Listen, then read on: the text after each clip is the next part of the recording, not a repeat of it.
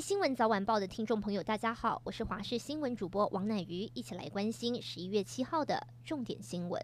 台湾自购的第十三批 AZ 疫苗六号晚上抵达桃园机场。中央流行疫情指挥中心表示，我国自购的 AZ 疫苗共五十九点四万剂，在十一月六号到货，但是效期只到月底，也就是十一月三十号。据了解，这批数量较多的疫苗是集齐品，所以罕见的委由荷兰航空从曼谷运到台湾，疫苗待完成通关程序后，直接运送到指定冷藏物流中心进行后续检验封监作业，再提供 COVID-19 接种计划。所列实施对象接种，国民党立委温玉霞就表示，指挥中心说国际还在抢疫苗，既然各国在抢，为何还有集齐品？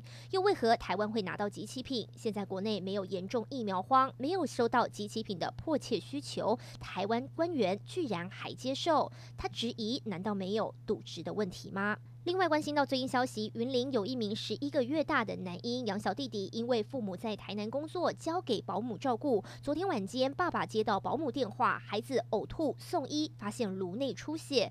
保姆说，他爬到两公尺高处摔下，当时哭泣，没有外伤，并未送医。后来呕吐，才赶紧送到附近诊所，转往台大斗六分院检查出颅内出血。小朋友到底如何受伤？细节有待厘清。嘉义县东石乡一处透天厝民宅，在昨天晚间九点四十六分传出火警，消防队员赶往现场，民众指屋内还有一对八十五岁年迈夫妻，队员立刻布水线抢救。十点十分控制火势，进入火场，发现两老烧死在客厅，救出已没有生命迹象。街访获知后震惊难过，警方初步调查，这对八十五岁林姓老翁与同年龄妻子一起住在二楼透天厝，子女都住在外地。晚间发生大火，老夫妇逃生不及，不幸被烧。死在客厅，已通知家属赶往处理。起火原因由警方和消防局调查当中。假日出门游玩，旅游资讯来参考。位在南投竹山天梯横跨纵深百米的太极峡谷，是全台第一座观光吊桥。三年前园区展开天梯修复工作，一直修园到现在，终于要重新对外开放。在今天正式开放民众入园，当地居民以及游客都相当期待。而门票从原本的一百五十元涨到两百元，其中一百五十元可以抵园区消费，希望为在地特色产品带来买气。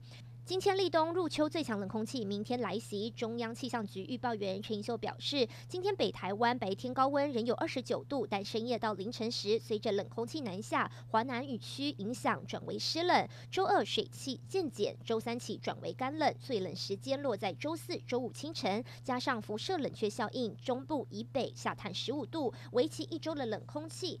周六白天起，温度将逐渐回升。陈以秀指出，今天深夜到凌晨，北台湾先感受到凉意，东北季风增强，加上华南雨区移入，天气转为湿冷，低温约十六度，相较近几天气温有明显落差。降雨的热点主要集中在北部及东北部、东部、东南部、中部地区及南部山区，偶尔也会有局部性短暂阵雨。